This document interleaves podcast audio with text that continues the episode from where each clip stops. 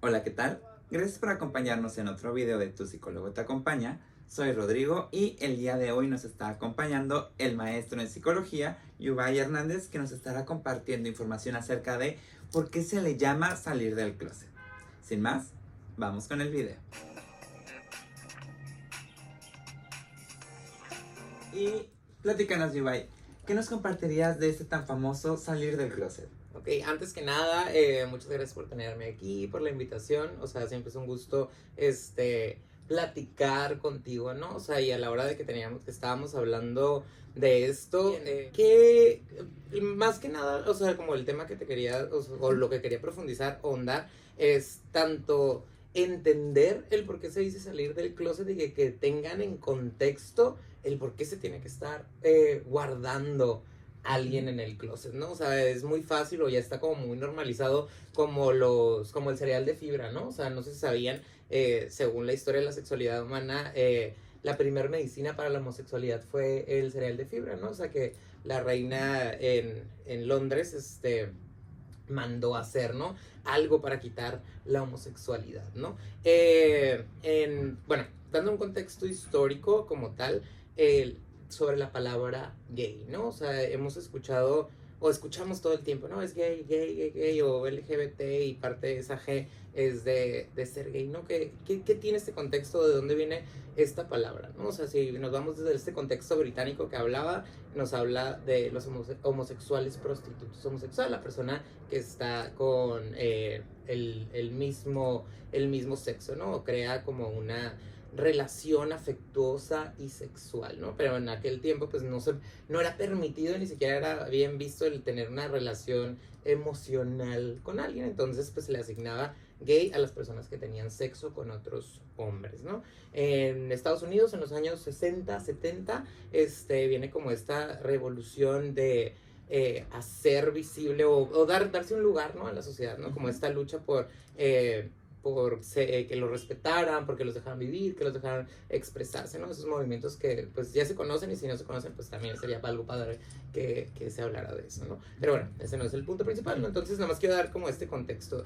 Y eh, en España llega eh, a Madrid este nombre, viene, o sea, lo acuñan en 2011, se acuña el, el término como tal en la Real Academia Española y viene de galloso, ¿no? Gozoso pícaro, simpático, este, eh, libre, ¿no? O sea, de repente, ¿no? Pues galloso, gozoso, ¿no? Entonces, eh, se le quita el lado como tal y quitamos gay, ¿no? De hecho, aquí en México había un programa que se llamaba Desde Gallola, Gallola, o sea, como el G-A-Y, y entonces eran como las primeras apariciones en México sobre lo que era, este, pues estas caricaturas, ¿no? O sea, de, de lo que ha sido el homosexual, ¿no? Entonces, bueno, es el contexto en cuestión de la palabra y es ahora lo que te quiero llevar, ¿no? El hablar de ser homosexual en, tiempos anteriores a mí me remonta eh, socialmente, culturalmente, hablar del oscurantismo, ¿no? O sea, donde en ese tiempo era el quietismo, en el solo se podía hablar eh, desde, el, para no meterme con ciertas palabras, como el pensamiento teológico, y este pensamiento teológico donde, o sea, todo lo contrario a lo que piensa eh, a, lo, a nuestra filosofía de vida, es un pecado o está mal y tiene que ser castigado, ¿no? Y constantemente pues será castigado. Entonces, el simple hecho, refiriéndonos en específico para no desviarme, o sea, en este tema de la preferencia sexual, este, pues ocupabas ocultarte, ¿no? Ocultarte porque pues si no eres castigado por estar cometiendo este pecado, ¿no? Hablábamos, eh, te decía ahorita, ¿no? De ser los prostitutos, los que tenían relaciones sexuales, ¿no? Desde romper como toda esta ideología que venía eh, de los griegos, por, pongámosles por ahí, donde se vuelve a entrar el pensamiento. Ah, bueno, entonces el oscurantismo lo que viene es esta parte del, de, después viene lo que es el, los derechos humanos, o sea, esta cuestión donde le das visibilidad a que la persona tiene derecho a existir, no porque piense diferente a ti, la tienes que castigar. Y estoy hablando en generalidad, ¿no? O sea, porque antes no podías leer un libro de cualquier otro tema, ¿no? Pero no me quiero desviar porque agarro monte, ¿no? Entonces, bueno, enfocado eh, a lo que estamos hablando, pues tiene que ver con esto donde, o sea, existes como persona, dan este derecho humano, pero fíjate, hasta 1987, a la fecha que yo tengo, o sea, eh, sale del manual de los trastornos mentales la homosexualidad. Anteriormente las personas, anteriormente ese tiempo, y fíjate, 87, ni siquiera tanto, yo nací en el 88 y este la gente, o sea, perseguía a la gente homosexual, ¿no? O sea, y los mataban, o el simple hecho eh, de verlos en la calle, pues los, o sea, los golpeaban, los apaleaban, o sea, los escupían, o en general, o sea, eran tratados como muy mal, ¿no? Entonces tenías que hacer que no se te notara, que no se viera, ¿no? Entonces, eso socialmente a las generaciones que vienen después, eh, hace que te quieras ocultar, ¿no? O sea, porque yo no quiero que me maten, o yo quiero seguir viviendo, o yo quiero que mi familia me acepte, porque he visto historias donde los corren, he visto historias donde los apalean o donde los matan, ¿no? Y ahorita pues podemos ver algunos países donde sigue pasando este tipo de, de situaciones, ¿no? Entonces, eh, desde ahí viene, ¿no? O sea, del siempre ser perseguido y hacer que no se me note, ¿no? Y desde ahí se crean los heteronormados, ¿no? Personas que se saben gays y tienen su vida gay súper oculta ahí, modo Hannah Montana, este, y, y pues la heteronorma, ¿no? O sea, encajo en la sociedad, les doy lo que quieren, pero pues vivo mi felicidad desde mi privacidad y desde mi intimidad, que está bien, no estoy diciendo que eso esté mal, pero pues fue una forma de adaptarse o vivir en la, en la realidad social o en el contexto social en el que, en el que estamos, ¿no? Entonces, parte de este mismo trabajo o, de este mismo entendimiento de por qué el closet era porque tengo que hacer, eh, tengo que guardarme, ¿no? Tengo que ocultarme porque le incomoda a los demás, porque pongo en riesgo mi familia, porque pongo en riesgo mi integridad como persona, mi vida. Hoy por hoy seguimos viendo crímenes de odio, o sea, no digo que es algo que haya desaparecido, pero se acuña este... Eh, adjetivo, este concepto de salir del closet, porque al final del día es cuando tengo que reconocerme como persona y tengo que mostrar. Y algo que me gusta mucho decirle a mis pacientes es como que alcancen a ver de una u otra manera que no es una enfermedad, que antes se vivía así y mucha de la ideología era eso, ¿no? Que te hablaba de 1987, seguía siendo una enfermedad mental y que hoy ya ni siquiera los trastornos mentales se les llama enfermedad, o sea, y así se vive mucha gente como si fuera una enfermedad, entonces como los leprosos, tengo que decirte que soy gay. Tengo que reconocer ante ti el que estoy enfermo. Y es de, dude, no estás enfermo. No, o sea, no tienes nada. Simplemente es una preferencia y es parte de la integración de tu identidad. Mucho de lo que se hace en la psicoterapia es ayudarle a las personas a identificarse, ¿no? Entonces encontramos una línea de tres, este, bueno, o tres columnas, vamos a poner así. Bueno, así les voy a, les voy a contar la historia, ¿no? este, estas tres columnas donde es la identidad laboral, o sea, qué me quiero dedicar en la vida, mi red de valores y creencias, eh, cuál va a ser mi filosofía de vida y mi identidad sexual. Y es un peldaño. Algo que voy a repetir y que digo bastante es como en el no porque te gusta el chocolate, eres un chocolate. ¿Sale? Entonces lo aprendí en la maestría en, un, eh, en, una, en una revisión de casos de una paciente donde no, no por ser homosexual o por, o sea, tener esta preferencia sexual, como le quieres decir, este, quiere decir que es lo único que eres. Yo te acabo de hablar de tres columnas. Tu preferencia sexual es una sola cosa de lo, todo lo que tú eres.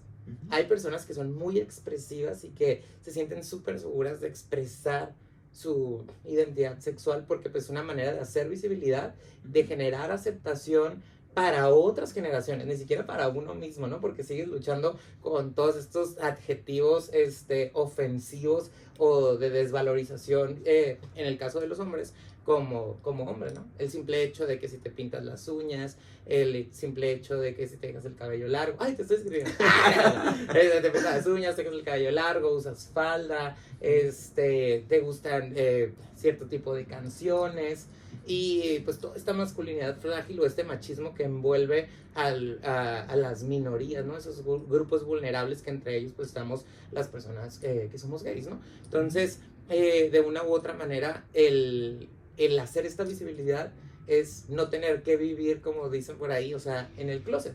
Porque ¿por qué me tengo que ocultar? O sea, si a ti te incomoda, tú tienes que generar la tolerancia y tienes que aprender a respetar en este tema y en muchos más.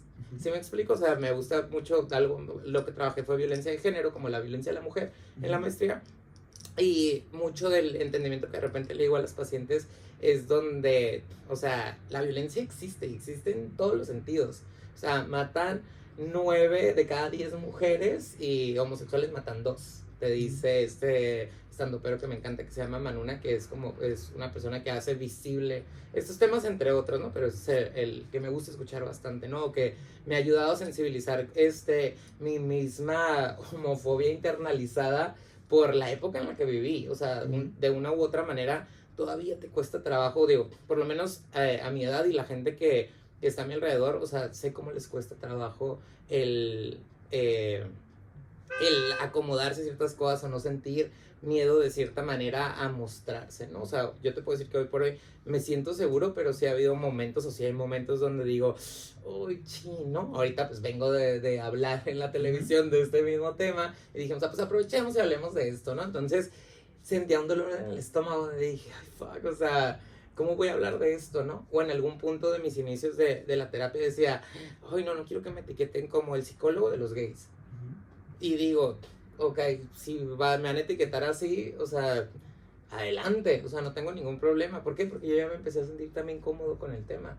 Me empecé a sentir cómodo con mi identidad sexual, me empecé a sentir cómodo con mi persona, porque yo te puedo decir que en mi proceso personal, y que es algo que igual este, trabajo con los pacientes desde lo que yo ya trabajé, es lo que me da eh, el, la facilidad de alcanzar a ver dónde están atorados los pacientes, ¿no? Entonces, parte del acompañamiento es no presionar a las personas si no están listas, no presionar a las personas si no les está generando duda eso, aunque lo veas. Digo, en la terapia pues tenemos la eh, oportunidad de poder cuestionar como esa área o moverles y de repente pues sientes que les da miedo y órale, me voy porque me está preguntando algo que ni siquiera yo quiero develar y es súper, súper válido.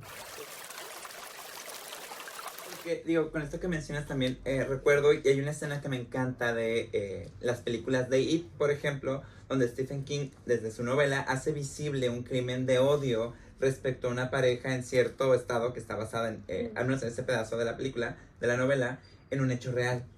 Es decir, era una pareja que iba saliendo de una feria de X pueblo de Estados Unidos y en un ataque, crimen de odio, asesinan a uno, ¿no? Tirándolo, si no me equivoco, de un puente no lo eh, digo, el caso, específicamente más que nada el caso real, ¿no? Y es como el de, bueno, eh, al final si nos remontamos a mucho de lo que vamos encontrando en la cultura popular, películas, cines, digo, a lo mejor en esta parte ficticia, pero también si nos vamos a periódicos y demás, vamos a ir encontrando todas estas situaciones donde realmente el salir del closet expone o vulneraliza a toda esta comunidad, no LGBT más, porque en, general no es no solo los gays salimos del closet, sino tiene que ver con eh, toda la parte de la comunidad. Y también es importante como resaltar esta parte donde, a ver, ¿qué implica? También es reconocernos que dentro de la comunidad LGBT hay un privilegio de no todos y todas tienen el privilegio, valga la redundancia, de poder salir del closet en un espacio seguro. Es decir, la mayoría de las personas o de la visibilidad LGBT que vamos viendo en pantalla, que son específicamente suelen ser más gays. Y si es pareja de gays, suele ser pareja de gays blancos, usualmente heteronormados y con recursos económicos altos. Mm. Es decir, que tiene que ver un privilegio de, claro, en tu esfera tienes cierto nivel de educación, cierto nivel de aprendizaje cultural, histórico y académico que te permite al menos saber que si no respetas o toleras, al menos guarda silencio. Mm. Contrario a otras esferas, minorías, que vamos encontrando que a lo mejor en ese eh, círculo donde se mueven no hay tanto privilegio y salir del closet, claro que es un tema donde, como mencionabas, implica la posibilidad de que te asesinen. O sea, a veces dentro de tu misma familia, que se han dado casos completamente reales, dentro de tu colonia, de tu ciudad. Por ejemplo, otra película súper clásica eh, LGBT, que posiblemente hayan visto ahí en casa, eh, Brokeback Mountain, Secreto en la Montaña. Es decir, esta donde vemos, eh, donde vemos una pareja donde, ok, sí, ambos en matrimonios, boom, uno vive como el privilegio de no sufrirlo dentro de lo que cabe, digo, sí se, va desarrollando cierto sufrimiento, no lo vamos a negar, pero en el otro, el hecho de que eso se destapara fue motivo de asesinato. Entonces desde ahí implica el, a ver, ¿qué sucede? Porque claro que el salir del closet no es ni siquiera uno, no es una obligación, porque el otro no tiene por qué saber con quién me acuesto y qué hago arriba de la cama es como, eso, es tu, eso sería tu intimidad. O sea, tu ah, intimidad no tienes por qué andarla pregonando que, digo, puede que, o sea, en los círculos íntimos, o sea, de amigos, o sea, como que lo hagas, pero, o sea, no tienes por qué eh, eh, hablar de tu intimidad si no quieres. Claro, o sea, es un derecho, al final del día no es una obligación, es decir, tienes el derecho de hablarlo o no hablarlo, pero no la obligación de hablarlo para el otro, ¿no? Porque eso es para uno y para quien uno quiera. Y ahí es donde no, o sea, buscar no sacrificar tu felicidad por la de los demás. O sea, al final del día no estás aquí para cumplir el deseo del otro. O sea, estás aquí para trabajarte y cumplir tu propio deseo y hacerte responsable de lo que te toca y elegir. Si elijo compartirlo, o sea, está bien. Si elijo guardarlo, está bien. Pero eso es parte de integración. Y fíjate, esto que dices de la misma película, tú puedes ver los contextos, ¿no? Ves los streamings o ves Netflix ahorita y te, te a- aperturan algo distinto a esta película tan eh, marcada o, señ- o sea, señalada en su momento por oh, de la película. O sea, súper fuerte de una u otra manera, pero vuelvo, vuelvo a este punto donde, o sea, ocupo ocultarme.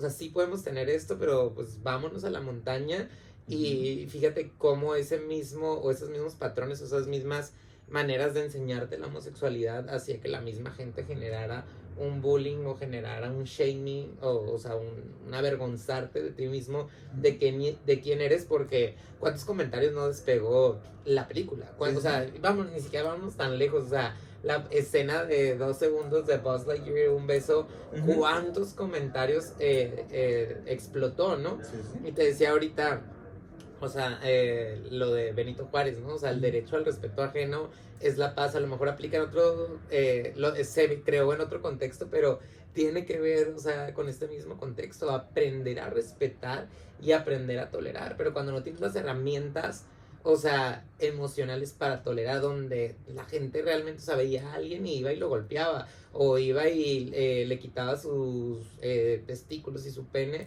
porque decía, ah, no, pues es cuánto no lo necesitas, no lo ocupas, o sea, no eres hombre, no eres lo suficientemente hombre, ¿no? Entonces, desde ahí, ahí está el odio, ahí está la rabia o la cólera o el coraje de no tolero y no soporto lo que no conozco, lo que es diferente o lo que me han enseñado culturalmente a rechazar, porque al final vivimos en una cultura que es súper violenta en todos los sentidos, pero muchísimo más en este, ¿no? O sea, y vámonos como por ejemplo este a Game of Thrones, ¿no? O sea, cuando se destapa o se habla de este, ay, se me olvidó el nombre, ¿no? Sir ¿Te. Ajá, este que se habla que, o sea, que va a ser el nuevo rey, pero cómo el rey va a ser eh, gay, ¿no? Y como la hermana del, del novio del, del rey, este, decía, ay, pues si quieres, o sea, los gays lo hacen de esta manera, hay que tener relaciones de esta manera, ¿no? O sea, pero no digamos, no hablemos de tu sexualidad, porque, o sea, al final, pues te va a restar poder como rey, porque ¿quién va a creer en alguien que es así?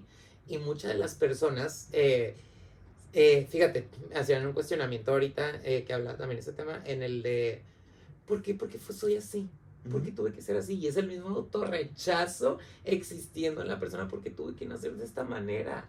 Es el mismo autorrechazo de por qué no puedo tener una vida como los demás, porque todos queremos tener lo que los demás tienen. Una familia, una pareja de ensueño, que nos regalen flores amarillas, ¿no? Ahorita que está súper de moda eso. Entonces de repente todo el mundo se quiere enamorar y es el amor romántico, pero que hacía que ocultara o que viviera en tanto rechazo por eso, o sea, tantos casos de psicoanálisis que tienen que ver con la sexualidad, porque ocupo reprimir esto que no me hace, eh, eh, que, no me, que no me hacer feliz o que no me va a hacer pertenecer, cuando es una necesidad el pertenecer a un grupo, a una sociedad, a una pareja, ¿no? O sea, formar algo, ¿no? Y todos estos ideales que te depositan este guion social que tiende a ser muy agresivo de cuadradito, ¿no? Y que las podemos ver en diferentes representaciones, ¿no? Entonces, de una u otra manera, todo este rechazo viene de, si yo soy de esta manera que a nadie le gusta, ¿quién me va a querer?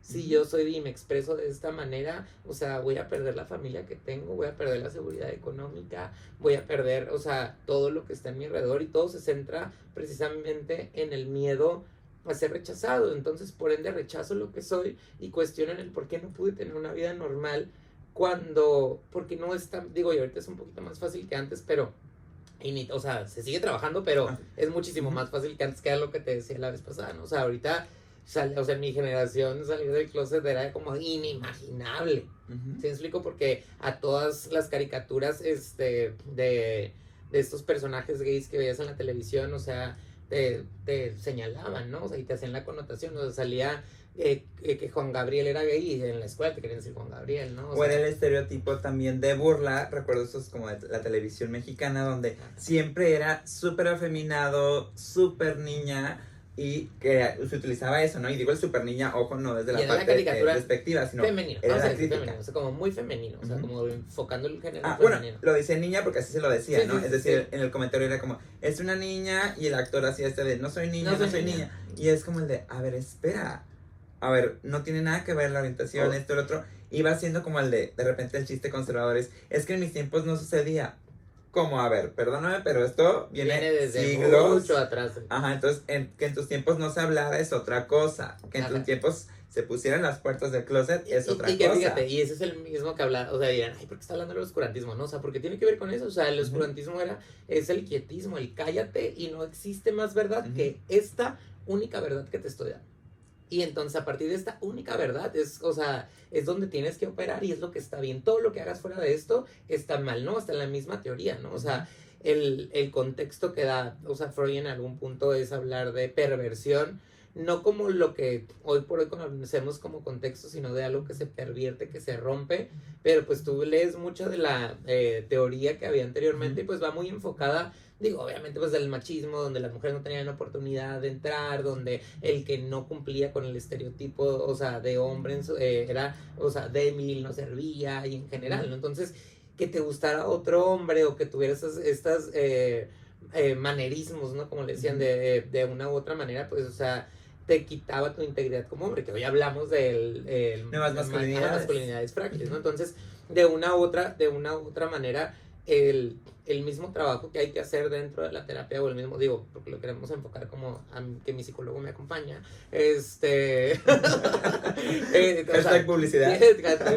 Eso tiene que, o sea, tiene que ver desde, o sea, cómo voy a trabajar con mi paciente, cómo voy a trabajar, o sea, qué es lo que puedo ir a trabajar a la terapia, ¿no? en esa situación donde ¿qué tanto te aceptas? ¿Qué tanto, o sea, ya sí abiertamente, porque me ha tocado varios casos en el cual abiertamente digo, eh, viven que, eh, que son gays, o sea, la persona dice, soy gay, pero hay un autorrechazo, o sea, enorme en todos los sentidos, que se siguen viviendo como un pecado, que me cuesta trabajo creer que tengo el derecho de ser feliz. Claro, y tiene que ver, de repente se representa mucho también en la práctica de cómo vivo con otras personas de la comunidad.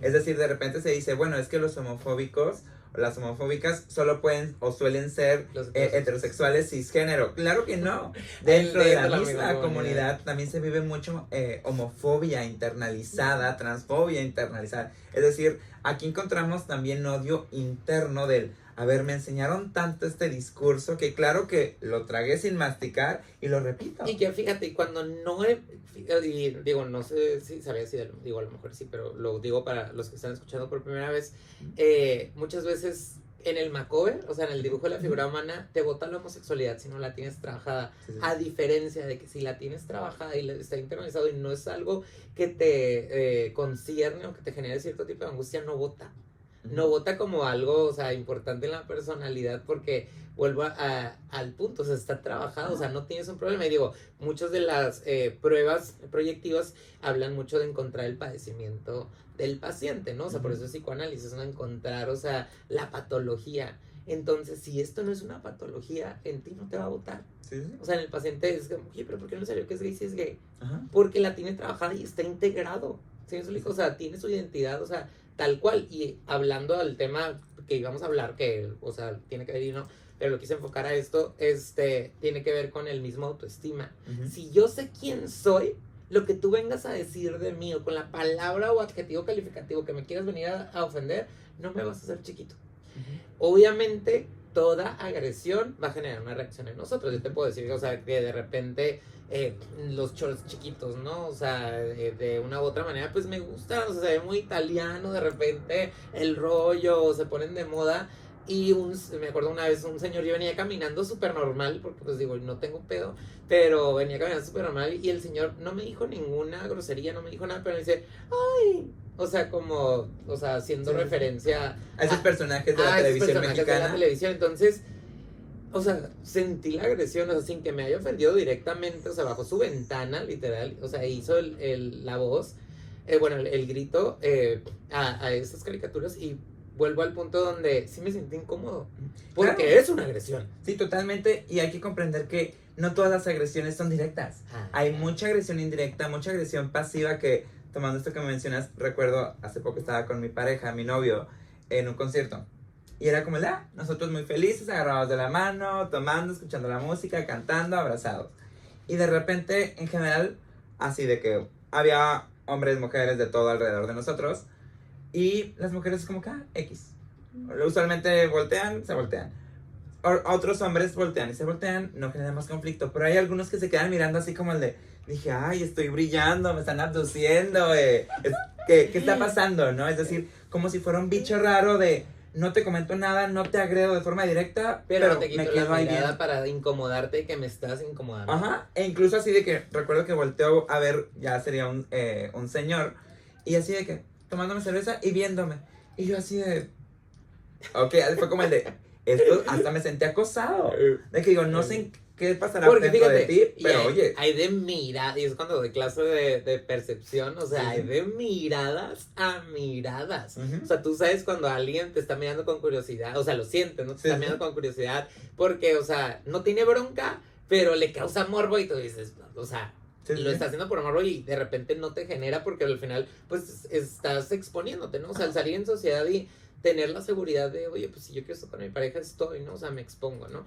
Este, pero hay gente, o sea, que te está viendo con el odio de las cosas. Y fíjate, a mí me pasó eh, como en bodas, que me digo, o sea, la primera vez que me tocó bailar con un hombre, como que no la pensé, ¿no? O sea, como que al final del día estábamos, como que yo no estaba pensando en eso, como a mí no me genera, no me generaba ya en ese punto conflicto, o sea, mi proceso de identidad.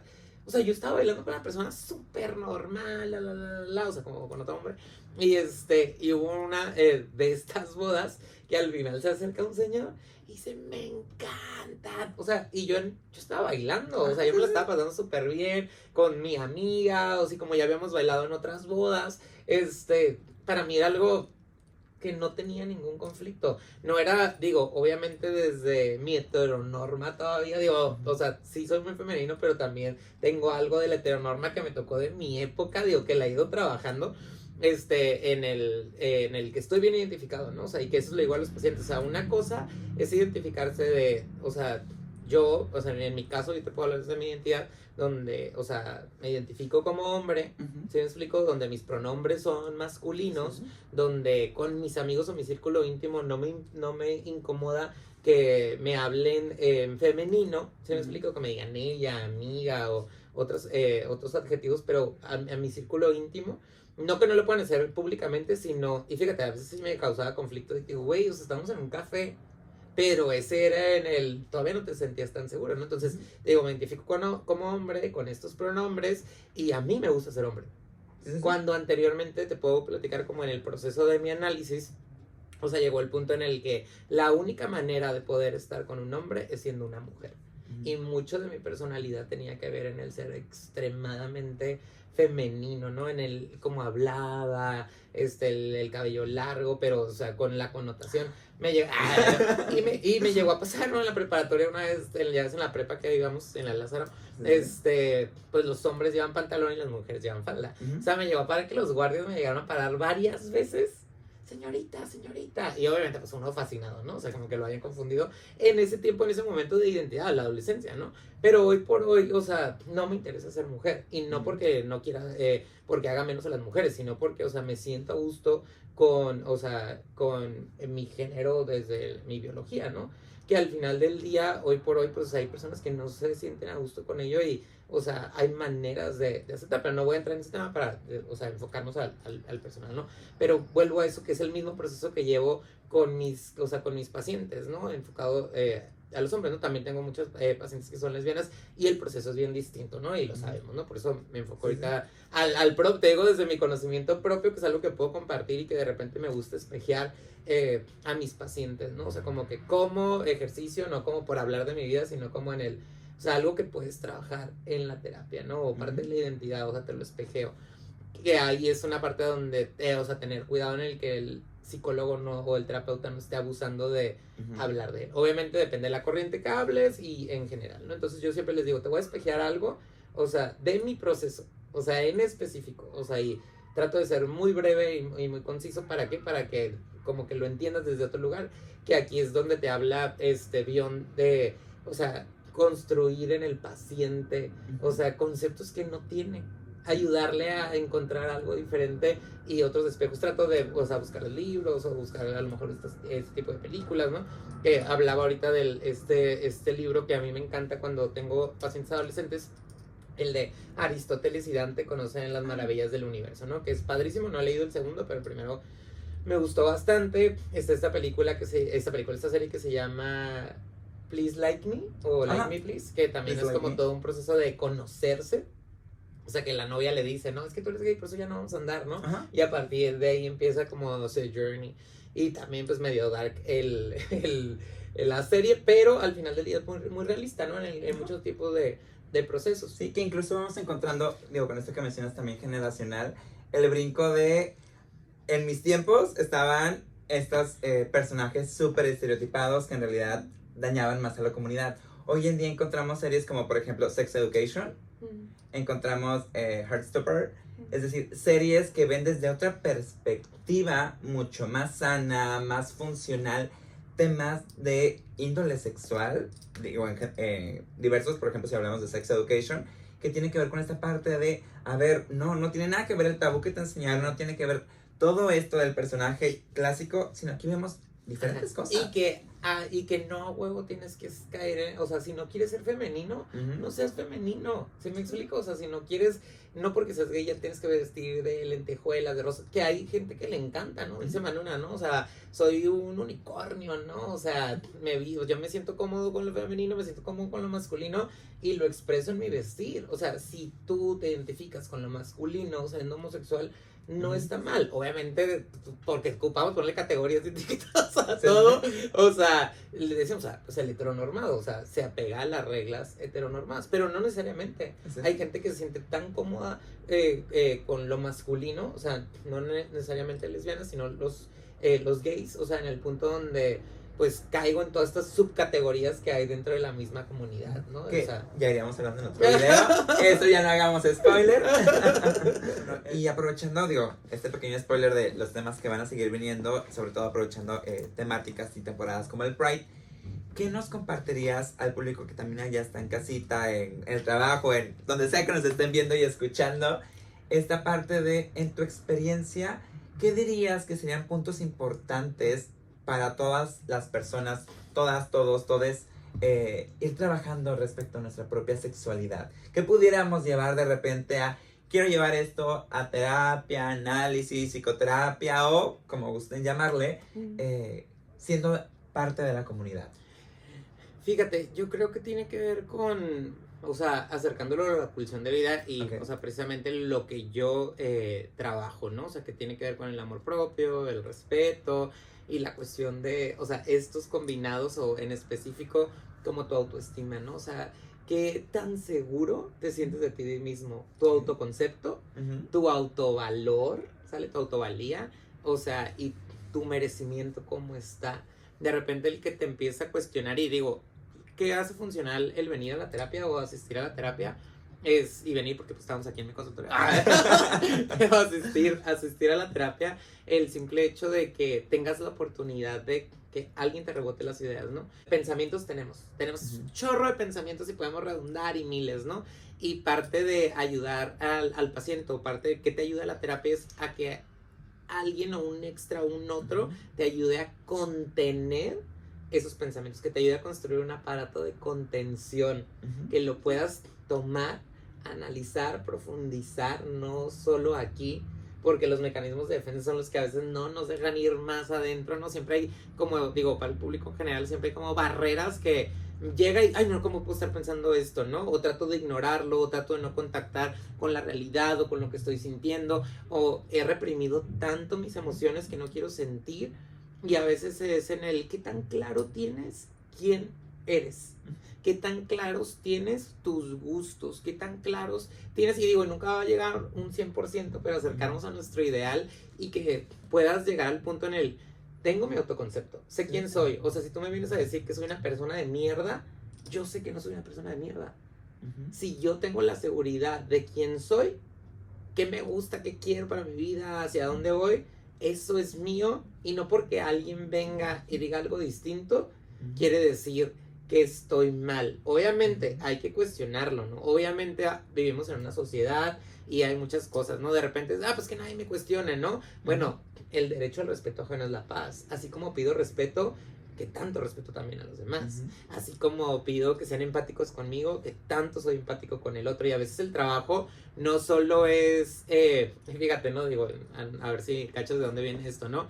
A veces crees que eres inocente, pero no eres tan inocente, ¿no? Y a veces te sientes culpable y no eres tan culpable, ¿no? Que yo siempre trabajo con mis pacientes el Vamos a cambiar culpa por responsabilidad, porque la culpa implica un castigo. Entonces, si tú en la vida estás viviendo con culpa, todo el tiempo te vas a estar castigando y te vas a estar saboteando en todos los sentidos. Y entrar en este concepto o esta realidad desde la responsabilidad emocional o responsabilidad propia de salirme de este personaje de víctima o victimización que a veces ni siquiera nos damos cuenta que estamos ahí. A veces soy tan bueno que todos son malos en mi vida y es saber qué tan bueno eres realmente, cuáles son tus ganancias secundarias desde que todos te vean como la víctima o que te jodieron o que este hombre te hizo esto o que esta mujer te hizo esto o que te desvalorizaron o que tu familia, bueno, ¿y dónde te vas a ser responsable tú de ti? Y vámonos desde el otro lado, ¿no? En el merezco todo y que si la gente tiene que aguantar mi mierda, que le aguante. Pues no, tampoco, vives en una sociedad y es parte del equilibrio, parte de conocerte, reconocerte, hacer consciente lo inconsciente y trabajar sobre ello. Ahí lo tienen. Digo, eh, ya saben, si tienen cualquier eh, duda, pregunta, comentario, nos lo pueden hacer llegar a través de la caja de comentarios, correo o las diferentes redes que vamos manejando. Hasta aquí iríamos dejando el día de hoy. Muchas gracias, Yubai, por acompañarnos y compartirnos toda esta información. Y ya lo saben, si el video les gustó, denle like, compartan, háganos llegar sus diferentes eh, retroalimentaciones. Y pues ya saben, les vemos en el próximo video de Tu psicólogo te acompaña. Mucho gusto, soy Rodrigo. Nos Hernández. Yubay Hernández. Y nos vemos hasta la próxima. bye. bye.